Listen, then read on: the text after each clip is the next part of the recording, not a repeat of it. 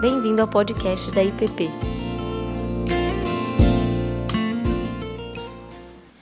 Pai Santo, oramos por toda visão.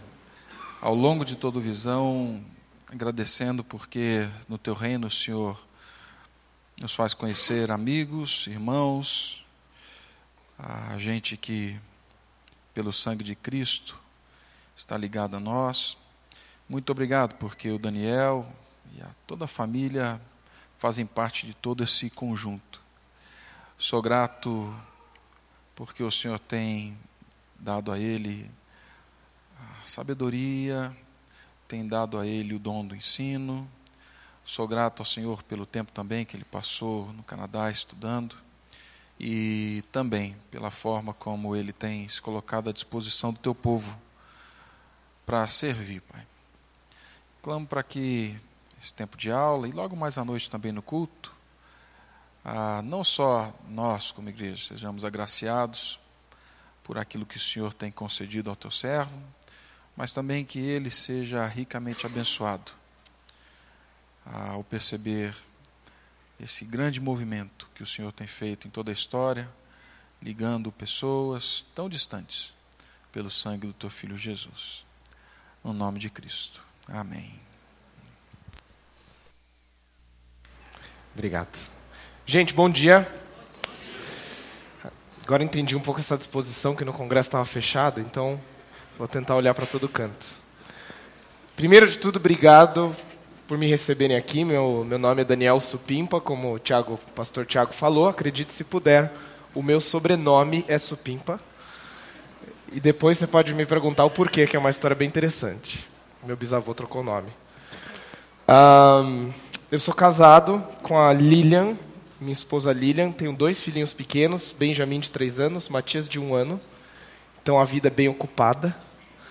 É, então, se às vezes a gente estiver conversando, abrindo para pergunta e eu estiver balançando um pouquinho, é só porque eu estou meio acostumado a ninar criança. Então, quando eu estou parado, eu fico balançando.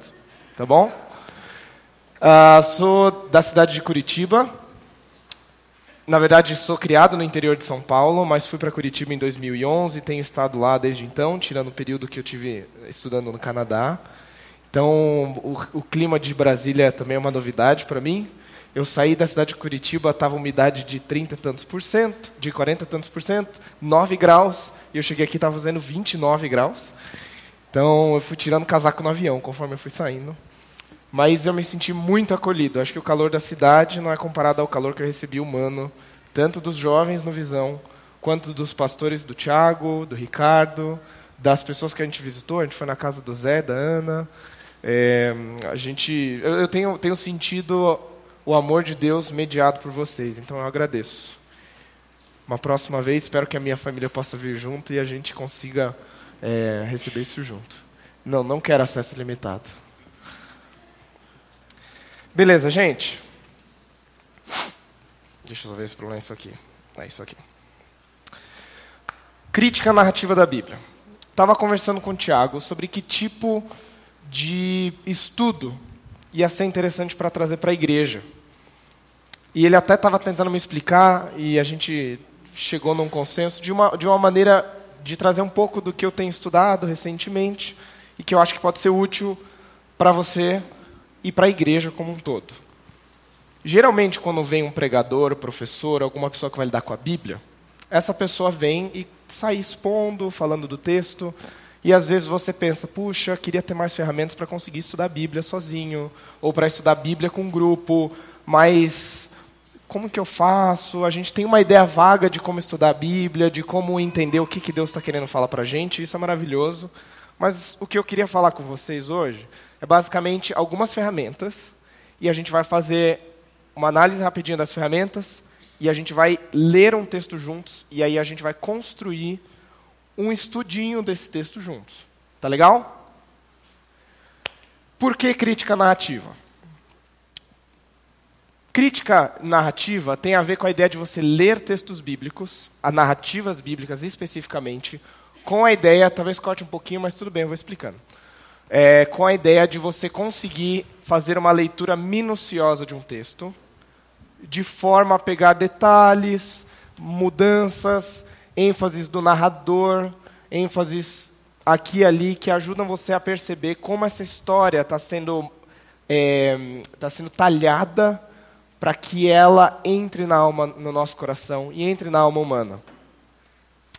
Não que a gente crítica não no sentido negativo da palavra, mas positivo, de uma leitura criteriosa. Relação entre palavra sagrada e artefato humano é o seguinte: na história da interpretação bíblica sempre houve um, um problema é, da seguinte ordem: pessoas tiveram muita dificuldade no passado, especialmente até a Reforma, com como ler a Bíblia e fazer questões mais sérias para a Bíblia, por causa dessa ideia de que a Bíblia, certamente e de maneira correta, é um texto sagrado. Mas, ao mesmo tempo, a partir da reforma, começou um senso de que a Bíblia também é um texto de produção humana, Deus falando por meio de pessoas. E essa dialética, esse, essa tensão entre palavra de Deus em palavras humanas, sempre foi um dilema para intérpretes da Bíblia. Porque palavras humanas podem ser acessadas de diferentes pontos de vista. E se a gente for olhar um pouquinho para um pano de fundo histórico da interpretação da Bíblia, bem grosso modo, desde a época da, da produção da Bíblia, da sua canonização ao longo dos primeiros séculos da era cristã, até o período da Reforma, a gente está falando sobre interesse em narrativas bíblicas de ordem tipológica. Você lê a Bíblia e lê as narrativas com a ideia de encontrar nos personagens tipos de pessoa, tipos no sentido de paradigmas. O paradigma daquele que confia, o paradigma daquele que trai, o paradigma daquele que, que é ambicioso, o paradigma da, da mulher que mata um homem, o paradigma do homem que se aproveita de mulheres, e daí por diante.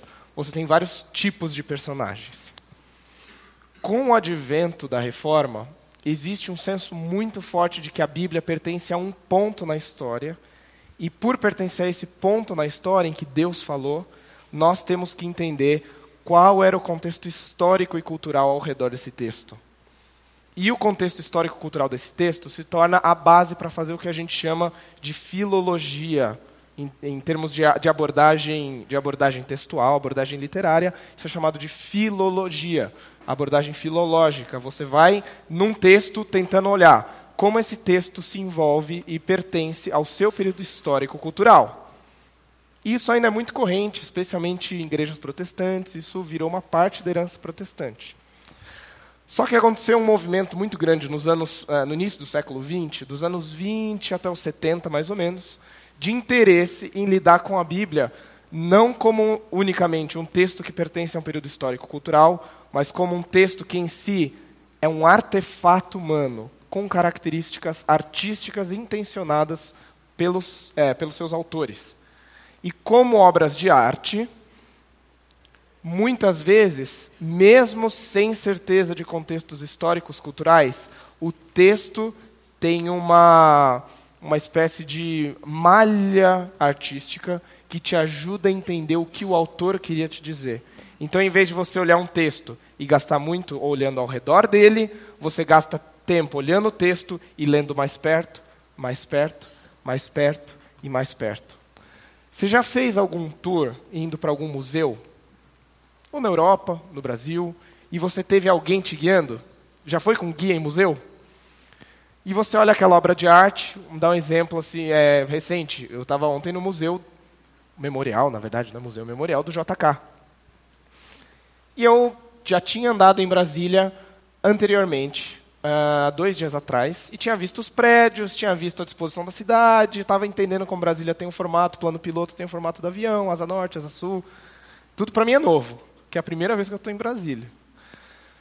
Mas aí, é interessante no museu, em que você tem um vídeo, um guia, e ele começa a explicar a história de vida do JK, tudo bem, tá, tem um aspecto histórico-cultural, mas quando você olha os prédios de Brasília e a mensagem contida na arte da construção do prédio, o que, que Oscar Niemeyer queria fazer com aquilo? Então, a questão da catedral, do formato, é, formato da catedral como uma, uma espécie de alusão a esse movimento de encontro entre céu e terra, a questão é, dos dois prédios do, é, do Congresso, em que você tem o. Qual que é o aberto mesmo, Ricardo? a Câmara e o Senado.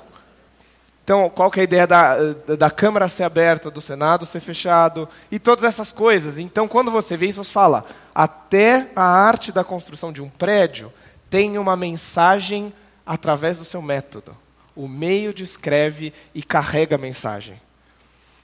E esse movimento que aconteceu, chamado formalista, tem essa ideia de que a forma das coisas em si já carrega a maioria da sua mensagem. E no início dos anos, no, dos anos 70, alguns intérpretes bíblicos buscaram tentar conjugar essa teoria de aproximação formalista à maneira como a gente lê a Bíblia. E é a partir desse, do fruto do trabalho das pessoas que, ao longo dos anos 70 até o presente, você tem muitos autores, comentaristas bíblicos, que estão agindo com essa abordagem. Como você lê o formato do texto, como algo, mesmo que você não tenha acesso ao pano de fundo histórico, cultural, você consegue extrair, na, através da beleza do texto, muito para a sua vida pessoal, muito para a sua vida de aplicação pessoal e para uma interpretação apropriada. Estão me seguindo? Gente, eu sei que eu estou aqui na frente, é meio, é um mini palco, mas se você quiser perguntar, interromper e falar não entendi, levante sua mão. Eu, eu, eu paro volto, a gente eu sou meio digressivo, eu consigo ir, voltar. a gente vai tentando, a gente vai montando o um negócio aqui. Tá legal? Por favor, se meta. É, vamos lá. Então, o pressuposto metodológico é mais ou menos isso que eu estou falando. Você já tem raízes dele no, no período rabínico, desde o século III, século IV da nossa era. É um exemplo esse Meir Sternberg, que é um autor que pega essa tradição do, do rabinismo judaico e, ao mesmo tempo, traz um pouco da da tradição formalista e tenta fazer comentários bíblicos a partir disso. Você tem um autor como Robert Alter, que é um cara muito legal de ler, que foi traduzido recentemente para o português, que tem um livro que chama A Arte da Narrativa Bíblica. É um livro do, de 1981, mas foi traduzido nos anos, acho 2011. É um excelente livro. Se você falar, ah, eu queria aprender como ler narrativa bíblica, esse é o mais acessível, de você entrar e sair captando bem. Ele, ele bota no, no, no nível bem acessível como funciona ler a Bíblia com, é, com essa teoria, com esse pressuposto metodológico formalista. Tá?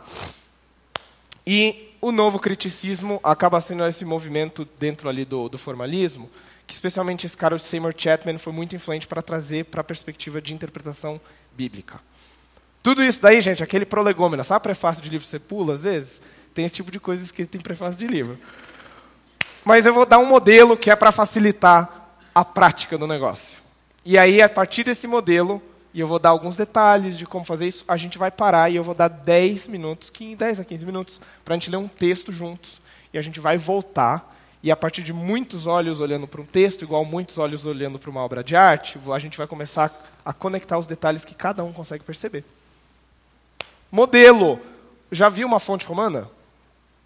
Uma fonte romana é uma fonte que funciona com o princípio de água que sai do meio no topo e que um primeiro copo se enche e conforme ele transborda, enche um segundo copo e um terceiro e assim por diante. Quantas, quantas camadas você quiser colocar. Mas eu vou trabalhar com quatro camadas. E as quatro camadas, para adiantar, fazer um spoiler, são jogo de palavras, ponto de vista, caracterização e enredo. Quatro coisas numa narrativa que, se você prestar atenção nelas, podem trazer muito de, do que, que o narrador está querendo indicar para um leitor atento. É, deixa eu beber um pouquinho d'água, só porque eu estou com a garganta meio ruim. Mas vamos lá. Jogo de palavras. O que é jogo de palavras?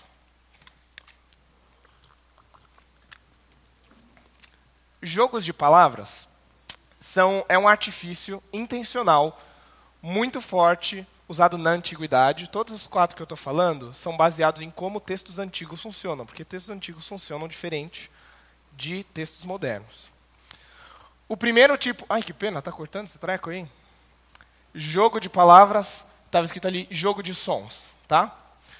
Jogos de sons são quando autores escrevendo na língua hebraica, especialmente, estou falando principalmente do Antigo Testamento, narrativas do Antigo Testamento, narradores se aproveitam das, da característica sonora do, do hebraico para fazer um jogo de sons. Exemplo, Já leu o episódio de Gênesis 32, aquela cena do Jacó brigando com o anjo? Uma cena conhecida da Bíblia. E aquela cena, ela é repleta de repetição de sons. Do nome de Jacó, que em hebraico é Yaakov, que está num lugar chamado Val de Jaboque, Yavok, Yaakov no Yavok, que tem que Yakev lutar com o anjo. E essas palavras vão se alternando na história, se você vai lendo ali. Então, Yaakov ficou sozinho no Yavok e veio um homem e Yavek com ele. E então, eles Yavek por toda manhã no Yavok. E Yaakov falou com o homem, é, dá a minha bênção antes de ir. E o anjo falou, não vou dar a sua bênção. E eles Yavek lutavam. E, primeiro, tipo de, como que esse artifício funciona para dar ênfase numa história? Muitas vezes isso daí fica limitado a você ter algum acesso a línguas originais. Em outro lado, muitas vezes isso é perceptível no português. No caso de Jacó e Jaboque, dá para você dar uma sentida. Mas se você tiver um comentário, alguma coisa que te ajude com a língua hebraica, isso é muito interessante. Mas no caso de Gênesis, o que, que o autor está fazendo? O que, que o narrador está fazendo? O narrador está trazendo à mente, primeiro, uma ênfase no nome de Jacó, que é exatamente aquele que agarra, e dessa vez ele está sendo agarrado, e ele não está e está tendo uma briga.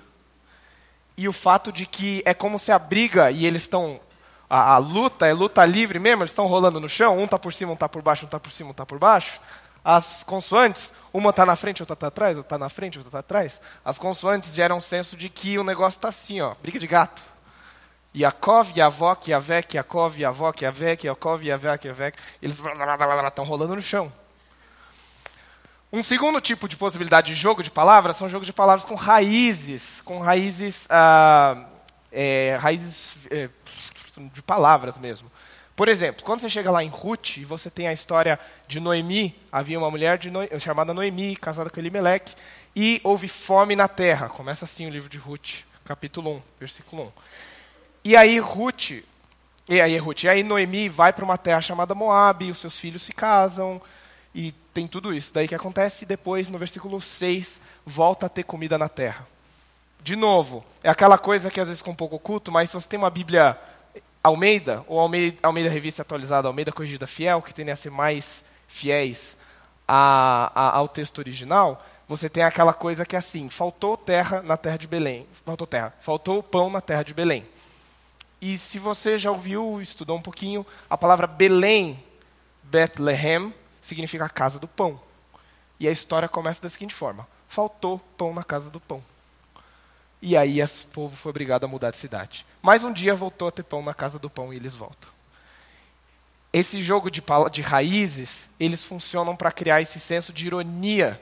Porque, poxa, o único lugar que você espera ter pão é numa padaria, numa casa de pão. E se numa cidade acaba o pão na padaria, acaba num lugar que tem pão, acabou a comida para valer na cidade. Então é, é, a ênfase do autor vira: o negócio estava feio mesmo, a fome estava muito ruim. E aqueles que achavam que estavam seguros no lugar que era uma casa de pão, não estavam seguros. E tiveram que se mover e migrar. Um último exemplo é o jogo de palavras com repetição de cenas. Se você já, já leu bastante a Bíblia, você já vai, deve ter percebido que tem vários. É, é como se fossem cenas típicas. Existem ah, estilos de cenas que ecoam outras. Exemplo, uma, uma bem comum na Bíblia é, ao longo da, do livro de Gênesis e depois no livro de João, você tem a cena de um encontro romântico num poço entre um homem e sua pretendente. Você tem isso quando Jacó manda o seu servo para encontrar uma pretendente para Isaac. E aí o servo vai, ora, pede para Deus, ó, oh, me manda a menina certa, manda uma pessoa que possa uh, atender, não me deixa estar tá peregrinando em, em vão. Daí chega quem? Rebeca. E aí ele fala, e aí ele na oração dele ele fala: Senhor, que a pessoa que eu pedi para dar água para mim pegue água, não só para mim, mas ofereça para os meus camelos, para ver se essa minha menina é de caráter generoso. Opa. É para voltar. Tranquila, só porque é muito tempo sem mexer. Daí você tem a mesma cena com Jacó. Lembra quando Jacó foge do seu irmão? ele vai para um poço e ele vê qual, como que é mesmo? Ah, tá, ele chega e aí tem a, o caso da Raquel, da menina que ela se apaixona. E diferente da história do, do servo de Abraão, Jacó fala: Não, eu vou destampar o poço aí. Jacó vem, ergue a pedra, tira a pedra. Todas essas cenas típicas, cada uma tem um temperinho diferente. E é na diferença que a gente encontra a ênfase do autor. Que no caso de Isaac, Isaac nunca foi parar no poço. Quem foi, foi um servo. E o personagem Isaac é o personagem mais. Ele é um baita coadjuvante na Bíblia. Ele é o cara que sempre está ajudando a cena, mas não tem muito. Você não sabe o que, que ele pensa, o que, que ele está sentindo. Ele nunca sai da terra, não faz muita coisa. E quem faz por ele é o servo do pai dele. Ele que vai arranjar uma esposa para ele. O cara está lá em casa, o cara é caseirão. Jacó é o oposto do pai dele. Jacó é o cara que vai e encontra as meninas precisando de, de, de água, tem uma tampa enorme no poço, ele fala, deixa comigo aqui, gente, eu sou forte, eu que faço o negócio. E qual que é a ênfase do autor com a vida de Jacó? Jacó é um homem acostumado a resolver tudo com as próprias mãos, já notou? Jacó é o homem que ele, ele fala, tem um problema? Vou pegar a minha mão e fazer alguma coisa. Jacó é o que vê, meu irmão está com fome? Vou fazer um guisado. Meu irmão, tá com, é, meu irmão saiu e meu pai vai dar benção para ele. Eu, junto com a minha mãe, vou preparar um ensopado, vou preparar uma pele e vou lá servir o meu pai. Tenho que fugir. Encontro, tenho um sonho. Deus está aqui, então eu vou fazer um altar. Foi lá, tem um poço fechado? Deixa que eu abro. O meu, servo, o meu senhor quer que eu trabalhe sete anos pela esposa? Vou trabalhar com as minhas mãos. Você quer que eu cuide dos carneiros? Cuido, mas vou fazer uma, uma mandinga lá para eles se reproduzirem mais e os meus darem mais, mais, é, mais filhotes. Tem um cara brigando comigo e eu vejo que ele é uma pessoa que vem na parte de Deus e eu quero a minha bênção, eu vou agarrar ele enquanto eu puder. A vida de Jacó é marcada pelas mãos dele. Jacó faz tudo com as mãos. E quando você vai parar no livro de João e um autor judeu começa a ler aquela história, de repente Jesus ficou sozinho num poço e veio uma mulher no meio do dia e que Jesus falou: me dá água. Um autor judeu já ia falar assim: bom, isso daí vai dar em casamento. Isso é a primeira coisa que o autor judeu, na, no fluxo do pensamento, falou: bom, isso daí vai dar é um cara e uma pretendente. E a história tem o exato oposto, porque Jesus chega para ela e fala assim: vai buscar seu marido. E a história do pretendente é revertida. Agora, Jesus está falando, a questão agora, a maneira como o povo de Deus vai ser preservado, não é simplesmente por uma reprodução natural, mas é por uma restauração de Jesus com os relacionamentos que já existem. Você entende como esse negócio vai funcionando? O negócio vai girando a mesa. Vamos seguir em frente só para a gente não tomar muito tempo nisso. Perspectiva. Perspectiva é a ideia de que toda narrativa ela é contada como se fosse com uma câmera no ombro do personagem. Você assiste série? Vocês gostam de Netflix aqui? Ai, que legal, que bom. Então, Netflix é uma da. É, eles, as séries que o próprio Netflix tem feito, eles se aproveitam muito disso daqui. De como você usa perspectiva para gerar uma, uma visão da história mais interessante. Quem já assistiu House of Cards? Pode levantar a mãozinha, não tenha vergonha não. Isso.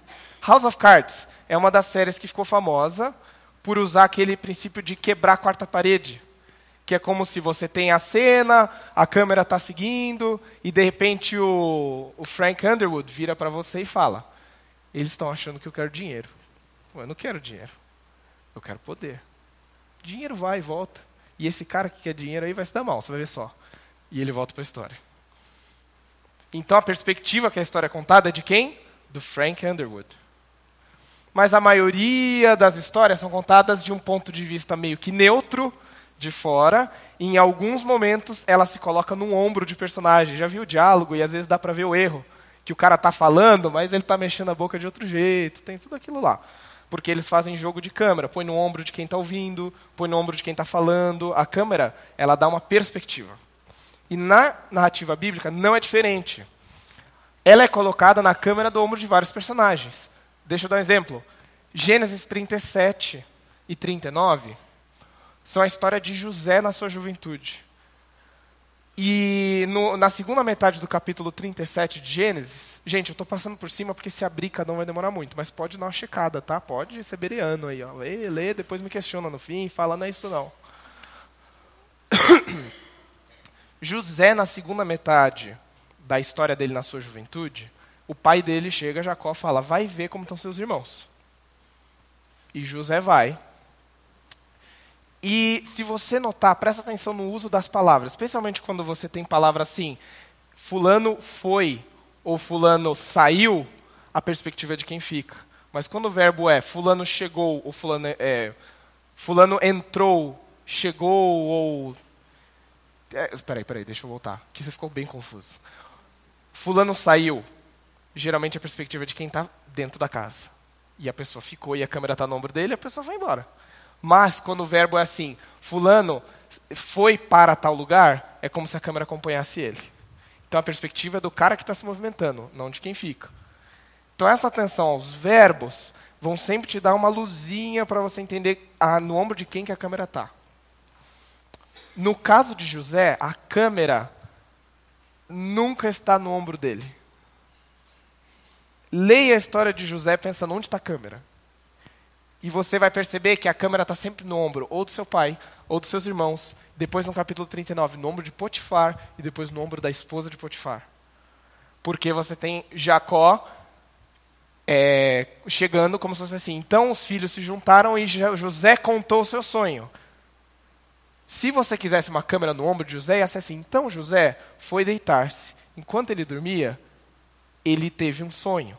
E quando ele acordou, ele foi para a mesa e contou para os seus irmãos. Mas a cena é outra. Então os irmãos se juntaram e José contou um sonho. Então a perspectiva é da cena da mesa de café da manhã da família.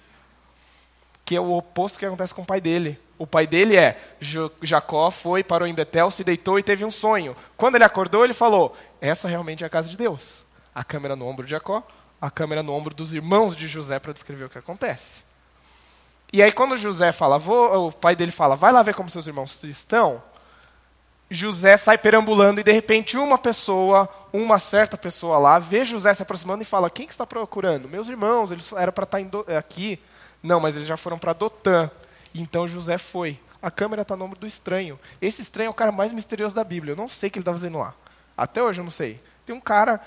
Eu tenho uma teoria que é só para demonstrar que toda a vida de José foi planejada por Deus e cuidada nos detalhes. Porque se José tivesse achado eles antes, não ia ter a caravana passando, não teria sido vendido, teria sido morto e a história teria sido outra. Mas até esse personagem meio figurante ali ajudou José a chegar na hora certa. Mas a câmera está no ombro do cara. José, quando José está se aproximando, daí você tem lá no meio do capítulo 37. Então seus irmãos o viram chegando de longe e falaram: Lá vem aquele sonhador. Onde está a câmera? O nome dos irmãos. Nunca o nome de José. José viu seus irmãos e quando ele se aproximou, eles o agarraram e o jogaram num poço. Não. Você vê todo o pensamento e raciocínio e planejamento dos irmãos de José. E essa é a vida de José. Você nunca sabe o que José pensa. Não tem um lugar que você, só no finzinho, lá, capítulo 45 já, 10 capítulos, 9 capítulos para frente, você vê José pela primeira vez expondo seus pensamentos. Quando ele vai perdoar os seus irmãos. Mas ao longo da vida dele, você não sabe o que está acontecendo com José. E você não sabe se José está alimentando amargura ou ele, se ele está alimentando uma perspectiva divina do sofrimento dele. E essa, e essa história cria uma tensão, porque quando José chega e ele é o assistente do faraó, com poder para gerar vingança, você fala, e agora José? Que, que você acha disso tudo? É um personagem que você não sabe ler? Daí quando ele abre a boca, ele fala, no capítulo 50, meus irmãos, por acaso eu estou no lugar de Deus? Vocês intentaram o mal contra mim mas Deus intentou bem. A história fica segurando por quase 15 capítulos, mas dá umas 15 páginas na sua Bíblia. O que José acha do que os irmãos fizeram com ele? E José é o único personagem do livro de Gênesis que consegue fazer o que Caim não consegue, que é aquela frase: O teu desejo está à porta e bate, cumpre a ti dominá-lo. E ninguém consegue dominar, mas José consegue. O personagem mais secreto com o pensamento mais guardado é aquele que, no seu silêncio, conseguiu sintetizar a presença de Deus no sofrimento. Uau, gente, isso aí é muito legal.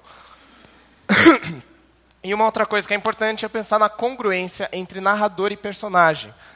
Tem uma regra, a regra de dedo, quando você está lendo a Bíblia é: personagens não são confiáveis, o narrador é sempre confiável. Ou personagens nem sempre são confiáveis, mas o narrador sempre é confiável. E o narrador vai usar isso para a sua arte, porque ele vai falar muitas vezes, então Deixa eu lembrar qual é o exemplo desse. Ju, Juiz 13. Ah, o caso de Sansão. Quando Sansão está para nascer, tem uma narrativa do anúncio do nascimento de Sansão para os seus pais. Você tem o Manoá, o homem do Senhor, três personagens na cena. O Manoá, que é o pai de, de Sansão, o anjo do Senhor e a mulher do Manoá, que nunca ganha nome. Ela fica como meio assistente na cena, mas ela é a única personagem que sabe tudo que o narrador sabe. Você começa a cena assim: um anjo veio enquanto a mulher estava macetando o trigo, e aí ela foi chamar o seu marido e falou: Um homem do Senhor veio enquanto estava macetando o trigo. Tudo que ela fala é muito parecido com o que o narrador fala. Ou seja, o narrador usa isso para falar. A percepção dela das coisas é correta. E aí, o, o Manoá vem e fala: Ah, o que aconteceu? Ah, vim falar que ela vai ficar grávida, vocês têm que cuidar desse filho, ele vai ser um nazireu, vai ser um libertador. E aí eles falam: Tá bom, você pode ficar, eu vou fazer um sacrifício, você come com a gente? Ele fala: Não vou comer, mas faça um holocausto. E eu vou subir com esse holocausto. Daí o, daí, o que o anjo fala, acontece a mesma coisa. Então Manoá fez um holocausto. Conforme a fumaça subia, o anjo subiu. O anjo é confiável, porque ele está muito próximo do narrador. E aí o Manoá fala: Oh meu Deus, a gente vai morrer, a gente viu o anjo do Senhor. Daí a mulher de Manoá fala: Mas espera, o que o anjo disse aconteceu exatamente como ele falou. Se essa era a intenção do Senhor, se a intenção do Senhor fosse nos matar, ele teria feito de outra forma. Mas se aconteceu conforme a palavra dele, quer dizer que a palavra dele é digna de confiança. E essa criança vai vir. Então a mulher, ela sacou a conexão entre o anjo e o narrador. Ou seja, o anjo de confiança com, viu os fatos de fato como eles eram ou seriam, portanto o que ele falou vai acontecer. Você entende? Então quando você estiver lendo uma história, pega sempre assim, o narrador fala uma coisa e um personagem fala, compara. Compara isso para ver se esse personagem está sendo escrito como alguém que tem uma percepção apropriada da realidade ou inapropriada. Seguindo em frente, caracterização. Sempre presta atenção como um personagem é descrito. Tem muitos jeitos de chamar uma pessoa. Então, quando eu vou falar. Já viu a conversa de casal? Quando assim a criança, o bebê faz cocô? Daí chega assim, Fulana, teu filho fez cocô isso eu não sei se é exclusividade do meu casamento. Talvez não, as dados indicam que não. As, a maneira como a gente descreve um personagem indica muitas expectativas que a gente tem com as ações com, com, com relação a ele. E na Bíblia você tem exemplos muito legais. Exemplo, voltando para o caso de José, lá em Gênesis 37, a narrativa inteirinha, José e o seu pai chamam os irmãos de José de meus irmãos ou seus irmãos. Em nenhum momento Jacó chega e fala, vai lá ver como os meus filhos estão. Ele vai ver, fala, vai ver como seus irmãos estão. José encontra o estranho na estrada, e o estranho fala assim, o que, que você está procurando? E José fala, estou procurando os meus irmãos. Daí o cara fala, os seus irmãos não estão mais aqui, os seus irmãos já foram. Você tem uma repetição dessa frase, seus irmãos. E quando José está chegando perto, o que, que eles falam? Lá vem o sonhador. Eles nunca falam, lá vem o nosso irmão. É lá vem o sonhador. E aí, quando eles exercitam todo aquele plano, só tem uma pessoa que chama o José de nosso irmão, que é o Judá. Não vamos matar ele, não. Ele é nosso irmão. Pelo menos a gente faz dinheiro com ele, sabe? Não mata, mas faz dinheiro. E aí, quando eles vão e sujam a capa de José e vão devolver para o pai, eles falam. Pá, eles enviam, né? Eles são meio covardes, esses irmãos de José. Eles não vão nem lá levar. Eles enviam um mensageiro levando a capa com a seguinte mensagem: Veja se essa é a capa do, do teu filho a narrativa está indicando que os irmãos de José estão querendo empurrar qualquer laço de relacionamento com ele cada vez mais para longe. Mesma coisa que acontece com Caim. Caim, Caim na verdade tem uma ironia muito grande, porque a história está sempre o irmão de fulano, o irmão de o irmão é, Caim chamou o seu irmão Abel, é, o seu irmão Abel e falou: vamos para o campo. Ele nunca se dirige ao irmão como meu irmão, mas ele, a narrativa vai falando, cara, eles são irmãos. Olha o que esse cara vai fazer com o irmão dele. Olha o que você é capaz de fazer com seu irmão se você não dominar o seu desejo. A pessoa mais próxima de você é o que você é capaz de fazer. Essa é a maneira como as narrativas acontecem e usam descrição. E por último, você tem essa ideia de personagens que são plenos, personagens planos e agentes. Os personagens plenos são os personagens que várias cenas vão colaborando para demonstrar uma pessoa com várias facetas, com várias ambiguidades. Um exemplo, o personagem Davi é um personagem que você tem vários capítulos da Bíblia descrevendo ele, e ele é um personagem pleno, porque você tem momentos que as intenções dele são contadas. Num episódio ele é um impulsivo, no outro episódio ele é o chorão. Ele é um, ele é um personagem pleno, é como se fosse o cara que vai do começo ao fim de uma série e você tem muito da história dele para trabalhar. Tem outros que são personagens planos, são personagens caracterizados por uma coisa só. E essa uma coisa só serve para o enredo. Exemplo, no livro de Juízes tem aquele caso do cara o Eglon, um rei que ele é atacado por um dos juízes, acho que é Ud, fugiu o nome do juiz, que você só tem uma descrição. E havia um rei que se chamava Eglon, e Eglon era gordo. E aí a história segue, segue, segue, segue, segue. Lá no meio, Eude, que era canhoto, se aproximou do rei, e como ele era canhoto, a pessoa sempre mostrava a mão, na antiguidade como hoje, mostra a mão que você geralmente usa para batalha. E ele mostra a mão, ah, viva o rei. Daí quando ele abraça o rei, enfia a faca, e o cara era tão gordo que ele ocultou a faca, saiu e ninguém viu que o rei tinha sido esfaqueado e o rei morreu de hemorragia. Por quê? Porque ele era gordo, a faca ficou oculta. Então, a característica do personagem Eglon serve ao enredo todo. Então, presta atenção, toda vez, a narrativa bíblica ela é econômica. Se alguma coisa aparece para descrever um personagem, você liga uma luzinha, porque aquilo vai ser usado. História de José no capítulo 39, José foi trabalhar na casa de Potifar, e José era muito atraente. Você só ouve isso. José foi trabalhar e era muito atraente. Você fala, por quê? Sabe, tipo, que diferença faz? Você segue a história e a esposa de Potifar assedia ele. E, para terminar, a questão do enredo. Tem um, um artifício que é muito utilizado, que é a questão de acelerar e desacelerar o tempo. Então, voltando, história de Caim. Eu estou batendo nessas histórias, são histórias que eu já mexi e estão mais próximas do meu coração, mas isso dá para você testar em muita narrativa. História de Caim. A história de Caim começa com eles dois, nascidos de, de, Adão e Eva, e Eva tem toda uma expectativa com Caim. Caim é um filho que o nome dele é muito próximo da palavra para conseguir, conquistar, adquirir, e o nome de Abel significa algo passageiro. É, lembra é, vaidade de vaidades, em Eclesiastes? Avel Avelim, é o nome de Abel. É a mesma palavra para Abel. Então o nome de Abel significa ah, uma coisa que vem e passa. Então imagina a criação de dois filhos, que um se chama conquistador e outro se chama passageiro. Imagina a dinâmica, se tem uma certa preferenciazinha pelo mais velho. Eu não sei, eu acho que o mais novo ia precisar de uma terapia. Mas o que acontece é, os dois vão sacrificar a Deus, e Deus se agrada de Abel e do seu sacrifício, e não de Caim do seu sacrifício. E aí o semblante, né, a linguagem da Almeida, e lhe caiu o semblante, o seu rosto se transtornou, acho que a NVI fala. E aí Deus vai falar com ele, e quando você tem diálogos, diálogos são aqueles em que a proporção de tempo é um para um. O que é descrito é o tempo de fato do que aconteceu. E aí tem um diálogo super denso. Por que, que você tá, seu, seu rosto lhe caiu? O seu desejo está à porta, mas cumpre a ti dominar. É pronto para espreitá-lo, mas cumpre a ti dominá-lo. E o versículo seguinte, num versículo só, duas linhas. Então Caim chamou o seu irmão e falou: Vamos ao campo. E ali ele o matou. O cara mata o outro em cinco segundos. Imagina você está assistindo uma série e o cara assim, pô, tô com raiva daquele cara ali, dois personagens. Daí ele tem um diálogo, fala, cara, não matei ele, ele é seu irmão. Ah, tá bom. Daí muda a cena, daí o cara esfaqueia o outro.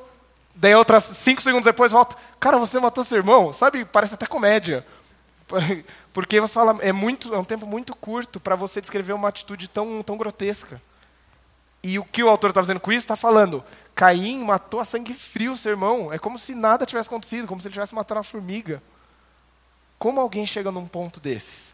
E o diálogo dele com Deus, em que o tempo reduz, a velocidade reduz, é exatamente para ver as profundezas da vingança, as profundezas de onde vem.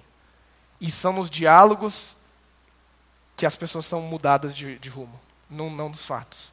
Preste atenção nisso. Geralmente nos diálogos, na interação com pessoas, é que a vida das pessoas são mudadas de rumo, não no evento. E, por fim, atenção, avaliações do narrador. Esse daqui eu não estou lembrado de cor. Eu vou até pegar aqui. Do 2 Samuel 11, 27, específico. 2 Samuel 11, que é o episódio de Batseba. Estou dando um spoiler, viu? Porque a gente vai trabalhar. Ainda não decidi se esse outro. Não, vou esse outro 3. Não vamos nesse, não. 2 Samuel 11, você tem uma narrativa em que Davi, acho que a maioria deve conhecer a história do adultério de Davi. Que Davi fica na época que vocês saíam, Davi fica acordando tarde, fica perambulando, fica com ócio, e vê uma mulher se banhando, e tem toda, toda aquela narrativa de como ele traz a mulher, ela engravida, ele tenta fazer com que o marido dela volte da guerra para ele voltar para casa e achar que o filho é dele. É uma novela, novela das seis, assim, bem, bem, bem dramalhão. E aí, Davi é obrigado a fazer com que esse homem vá para frente do exército para que ele tome uma flechada, um ataque e morra. E durante toda essa história, no fim, você tem um versículo simples. Passou o luto, Davi mandou trazer, depois que o marido morreu, mandou, mandou que a trouxessem, trouxessem Batseba, mas o que Davi fez desagradou ao Senhor. Narrativas raramente vão te dar o que Deus acha. Quando isso acontece, você presta atenção porque essa é uma dobradiça na história. Toda vez que há alguma coisa dizendo fulano agradou a Deus, há uma dobradiça. Caso de Caim e Abel. Deus se agradou de, Caim, de, de Abel, a história muda o rumo. Deus se desagradou de Davi, a história muda o rumo. A vida de Davi vira um caos. A família dele se destrói. E tudo que está acontecendo antes aqui, essa, esse versículo é a dobradiça do livro inteiro como se eu estivesse dobrando uma porta de madeira com uma dobradiça de um centímetro.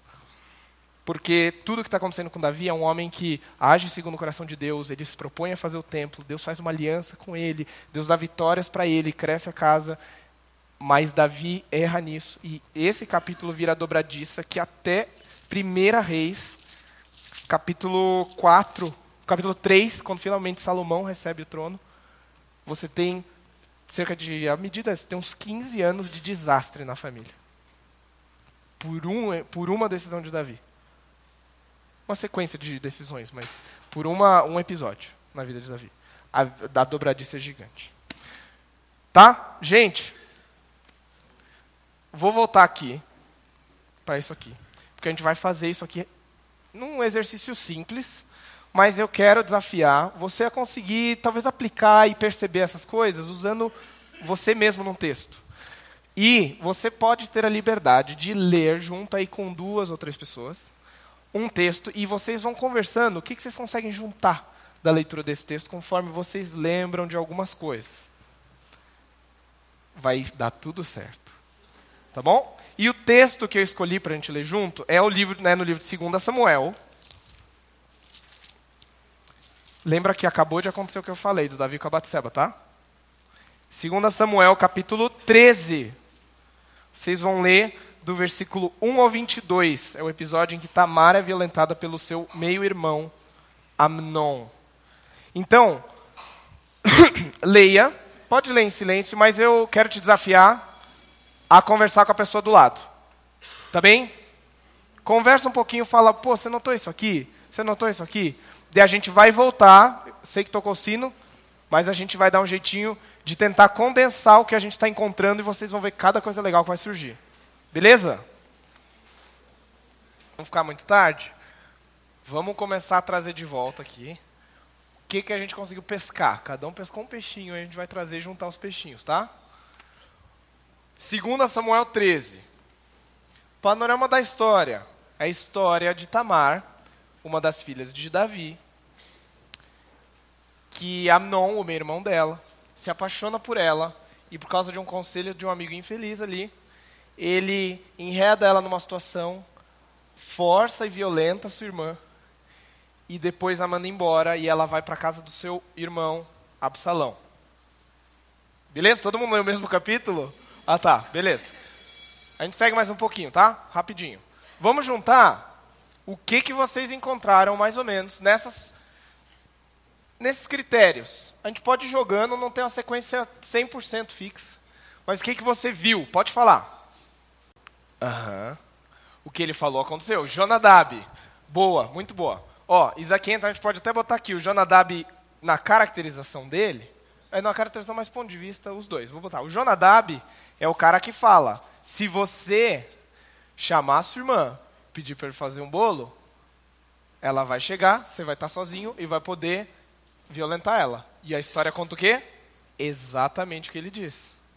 Ou seja, Jonadab é o personagem que é confiável, entre aspas. Porque ele é o cara que tem a sabedoria para o mal. Ele sabe exatamente o que está acontecendo.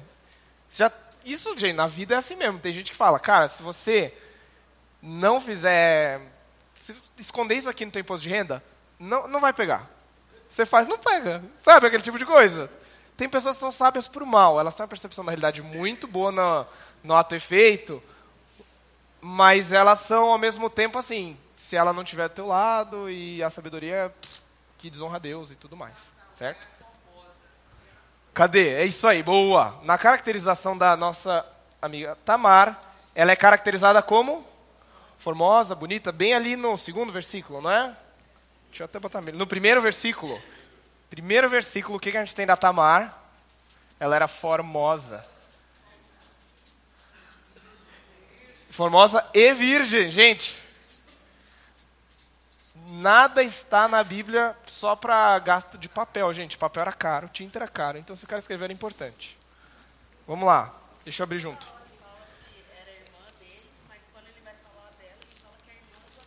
Tá, o texto toda hora.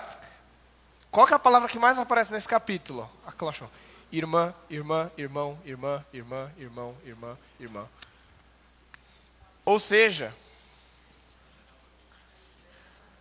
o texto, gente, está criando uma espécie de ênfase, como se fosse um holofote, na relação dos dois, para mostrar que a, a ação de Amnon é ainda mais condenável.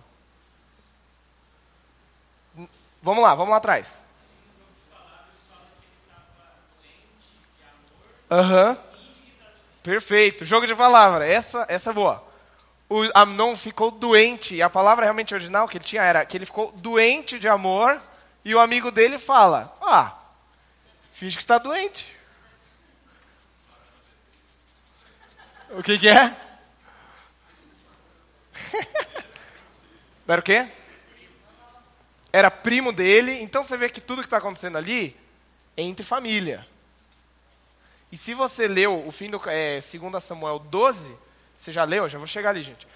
Depois que Davi trai, a, é, trai assassina Urias para manter o adultério dele, a, o Natan vem falar que a casa de Davi, primeiro que ele fala que vai ser vingado quatro vezes mais, e Davi perde quatro filhos ao longo da vida dele. É, e ao mesmo tempo você tem essa coisa de que a casa dele ia ser derrubada, mas Deus ia preservar por amor à aliança dele. A casa dele, os primos, irmão, tudo, negócio é de família. Tá todo mundo se matando. Fala, Alisson. E Julia.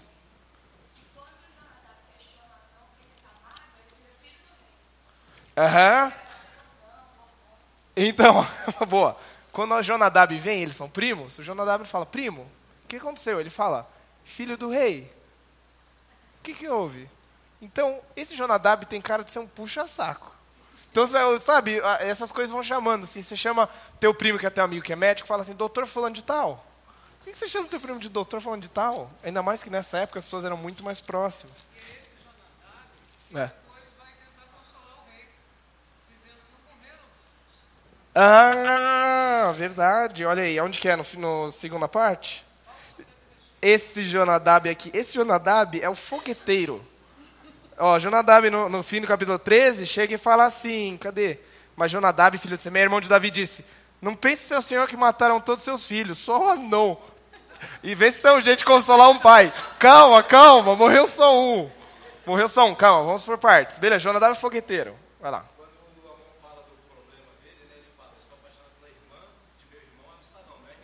Aham, ele empurra para longe, embora fossem meus irmãos, para tirar um pouquinho da culpa. Tá, até que dava rolar alguma coisa, irmã não pode, mas minha irmã, né? Vai que tem um furo na lei, tem aquele buraquinho. Vamos aqui na frente primeiro. Aí.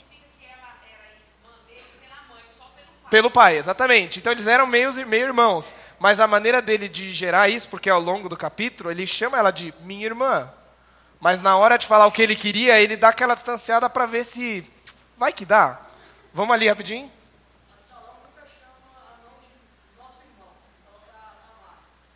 O seu irmão. Então Absalão e Amnon já tem uma carinha ali que eles não se dão bem. E isso é um, é um buraco de fechadura pelo qual você vai olhar o fim do capítulo que o Absalão vai matar o Amnon. Felipe. Um pouquinho mais à frente, uhum. Pode ser. Pode ser, mas, mas, essa cena do pão, deixa eu só dar uma coisa do bolo. É bolo ou pão? Não sei como que tá aí. No, no meu tá bolo, é. Quando ele vai e finge que está doente, lembra que eu falei na parte de enredo? O negócio do, tempo? Esticar. Quando você diminui o ritmo do tempo, você dá uma ênfase. Tudo isso daqui acontece. Está doente, conversa com o amigo, ele finge que está doente, o pai manda a filha, de repente você chega ali, Davi mandou dizer, ah, Davi mandou dizer a Tamar para ir, daí você no versículo 8. Olha que versículo sensacional. Tamar foi à casa do seu irmão que estava deitado. Ela amassou a farinha, preparou os bolos, na presença dele os assou. Até se amassar a farinha, como se fosse assim, gente. O ponto de vista é do cara deitado na cama, olhando a irmã preparando a comida. Então os dois, e ela vai lá, ela não vai assim, traz um bolo. Cara, ele tem tempo para voltar atrás. Ele tem tempo para ficar alimentando o desejo pela irmã e para aquele quase voyeurismo, sabe? Ele está ali e ela está assim, ela chega, traz a farinha na frente dele, prepara o pão, prepara a farinha, molha a farinha. Gente, sabe quanto tempo demora para fazer um bolo? Só com farinha, água, azeite? Ela ficou horas e ele fica por horas ali esperando a hora, esperando o momento. Uhum. Aham.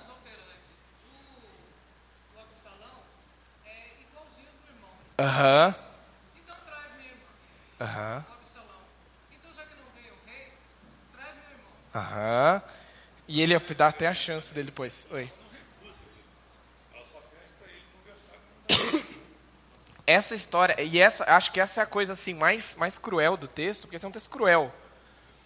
É que a Tamar, ela não tem fala quase na história. E a ênfase deles é exatamente como funciona um personagem num drama de abuso sexual. É a pessoa que, por circunstâncias, ele pediu, Davi mandou, ela é a mulher numa sociedade patriarcal que é levada de um lado para o outro por quem manda. Primeiro é isso. Segundo, quando ela chega lá e ela tem a única chance de falar, única, as duas únicas falas dela são: Não, meu irmão, não me faça violência. Fale com o rei. Ela está querendo alguma, alguma, alguma, botar o pé em algum, algum buraquinho na porta para segurar a porta e sair. E depois, quando depois ele já abusou dela, ela fala, não, meu irmão. Ela começa a fazer do mesmo jeito, não, meu irmão, não cometa essa atrocidade maior ainda. Ela só consegue falar não, ela não ela não está ali porque ela quer. Sabe, a, a, o foco que você coloca na vítima é exatamente falar, gente, como alguém consegue abusar de uma pessoa falando não, não, não. Sabe, é, é pesado. Vai lá atrás. É, o finzinho, você já vê que o Absalão, é, é, parecido com a história de Caim. Gente, a história de Caim tem elementos que vão voltando. E eu acho que autor da, os autores da Bíblia fazem isso de propósito. Que quando Caim ele tem aquele episódio o, de, de Deus se agradar do Abel, Caim ele não vai falar com o irmão. Primeiro ele se fecha. Cozinha, cozinha, cozinha. Um dia ele fala amavelmente e mata o irmão em segredo. Absalão fala, não se angustie. E aí no finzinho fala, Absalão não falou nada com Amnon, nem para mal nem para bem. Absalão guardou aquilo e ficou assim, ó.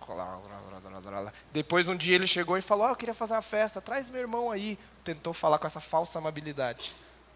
E esse é o processo que eu acho que teologicamente os autores da Bíblia estão trazendo que é como funciona vingança. Vingança, a vingança que é impulsiva, para o autor bíblico é menos grave e com menos consequências daquela que é cozida antes. E ele está alertando. Quando você cozinha, o negócio vira um morro. Vira, vira descontrola. Lá atrás, quem que tinha lá atrás? Era Olavo? Essa inversão, também a dobradiça da história, é que quando ele está morrendo de amor, e você vai entendendo para a segunda metade da história, que ele realmente não tinha amor, era simplesmente lascívia. Ele tinha um desejo por ela. Ele, ele fala, estou, toda vez que ele fala da irmã, ele está falando, estou apaixonado por ela. E quando ele, ela entra, ele fala assim, cadê? traga os bolos, daranã. mas quando ela se aproximou, ele falou: Deite-se comigo, minha irmã. Chama de irmã. Nesse versículo, ele nem chama ela, ele fala: Levante-se e saia. duas palavras no hebraico, né? Que é, que acho que é como ha, vilha. Vai embora. Tipo assim, duas palavras. Levante-se, saia. O cara acabou de abusar da pessoa e fala assim: vai embora. E aí ele fala para o guarda: olha como ela é descrita, Tamar, no versículo 17: põe essa mulher para fora daqui. Não é põe a minha irmã, põe a filha do rei. Ele desliga, ele desumaniza Tamar ao ponto dela ser uma mulher, uma desconhecida, um objeto. Ele não consegue mais ligar ela com ela é filha do rei, ela é minha irmã, ela é minha meia irmã, irmã de Absalão. Não, tudo sumiu. Sumiu para a nuvem. E ela é uma mulher. Como ele falaria de uma prostituta. Sim. É... Agora pensa nos dois conselhos que Aminon ouve na história. Ele tem dois conselhos para solucionar o problema da doença de amor: Jonadab e Tamar. Ele teve duas chances para escolher um caminho. Jonadab fala: finja que está doente, quando ela tiver, como que ele fala, para não, não falar bobagem, vá para a cama, finja que está doente, versículo 5. Quando seu pai vier visitá-lo, diga-lhe: permite que minha irmã Tamar venha dar-me de comer, gostaria de vê-la, assim poderei vê-la. Mas sei que o Jonadab nem fala o que é para ele fazer, ele só fala assim: é para você ver ela. Jonadab é o fogueteiro, ele nem fala, mas ele sabe que não sabe o que ele quis dizer. E aí a solução dela, que é muito mais razoável, é: espera, se esse desejo existe, vamos tomar uma decisão apropriada. E ele não ouve a, a, voz, ele tem duas vozes, a voz de uma saber, os dois têm uma percepção do que pode acontecer. E ele ouve aquela que dá mais vazão para o desejo dele, que é a de Jonadab. E ela fala o que exatamente aconteceu. Sabe aquela coisa do que o personagem fala e o que acontece? Ela fala: o que seria de você? Você cairia em desgraça. E o que acontece? No capítulo seguinte ele cai em desgraça. E é isso que acontece. Mais alguma coisa só para a gente finalizar, gente? Último, vai lá. Sim, da, é, a câmera nunca aparece Davi, é como se Davi tivesse um pai ausente, sabe? A câmera vai aparecer depois que o negócio já estourou, daí o pai percebeu que os filhos dele tinham problemas. Sabe, a câmera vai aparecer Davi e falar: Como assim o irmão abusa da irmã? De repente ele ligou uma luz. Meus filhos nem sabia que um filho gostava, nem sabia que ele estava mandando ela para um buraco. Ele em nenhum momento ele, ele se arrepende do fato dele ter mandado a, a irmã, a filha dele para lá e ele não ter avaliado a situação. Ele fica indignado com a não por ter abusado. Tem tudo isso. Pois não, o último ali. E eu acho que é o retrato que ele faz da figura da mulher, eu acho, da figura da mulher na antiguidade e da figura da vítima. As vítimas. Nos... Gente, toda vez que o irmão fica sozinho com o irmão na Bíblia, cena típica, toda vez que o irmão fica sozinho com o irmão, quase sempre dá bobagem. Tem alguns episódios que acontece isso que são reconciliações, que é Jacó e Esaú, José e os irmãos, mas quase sempre que o irmão tem uma intenção e os dois são sozinhos, dá bobagem.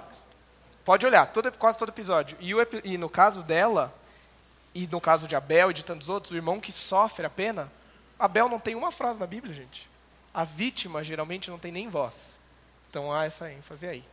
É, só para a gente fechar, então, gente, você vê como isso, esse tipo de exercício, especialmente estar num grupo, é um exercício que pode trazer luz para muitas ênfases do autor e teologicamente começa a dar mais substância para o nosso entendimento de um texto. É uma coisa simples. Se você vai dar um estudo nos jovens, vai dar um estudo no pequeno grupo, vai guiar alguma coisa, vai dar um estudo com amigos, esse tipo de abordagem é acessível e ela é um exercício. Você vai desenvolvendo, vai lendo, vai perguntando para o texto, e esses detalhes ajudam a gente a perceber. No caso de Amnon, e se você leu o livro de 2 Samuel, desde o capítulo 7 até 2 Reis, você tem um tema, uma pergunta escondida no texto que é: quem tem sabedoria para estabelecer um reino seguro? é um livro, é a área dos conselhos. Vai ler esse texto um dia, você vai ver todos os conselheiros de reis, todos os conselhos que Davi, Absalom, Absalão depois de Usar e, e nossa, qual é o nome do outro? É, Aitofel. Você tem todos os personagens, você tem essa dinâmica de rei, conselheiros, rei, conselheiros, rei, conselheiros. E a mensagem que esse texto traz, obviamente, é a escolha dos seus conselheiros pode determinar o destino da sua vida o, a, o tipo de pessoa que você dá atenção do mais íntimo do seu ser pode determinar toda a sua vida. Certo? Então é isso. Vamos orar para terminar. Estamos acabados com uma hora e sete minutos. Vamos lá. Senhor, obrigado porque o Senhor tem, tem falado conosco, tem usado a Sua palavra e tem nos ensinado como abordá-la de maneiras que possam trazer ah, novas reflexões, nova vida para nós. E peço que o Senhor abençoe as pessoas que estão aqui presentes, que esse, esse exercício venha trazê-las mais perto do Senhor e traga mais amor para a tua palavra, mais amor ao perceber como o Senhor preservou não só uma palavra seca e sem vida, mas com uma arte, com uma beleza, com uma capacidade de nos enredar nas histórias que podem, que podem permanecer conosco para a vida e realmente transformar o nosso coração. Deus, obrigado por isso. Nos guie, nos acompanhe ao longo do dia hoje. Em teu nome. Amém. Você acabou de ouvir o podcast da IPP. Para saber mais, acesse nossa página em www.ippdf.com.br.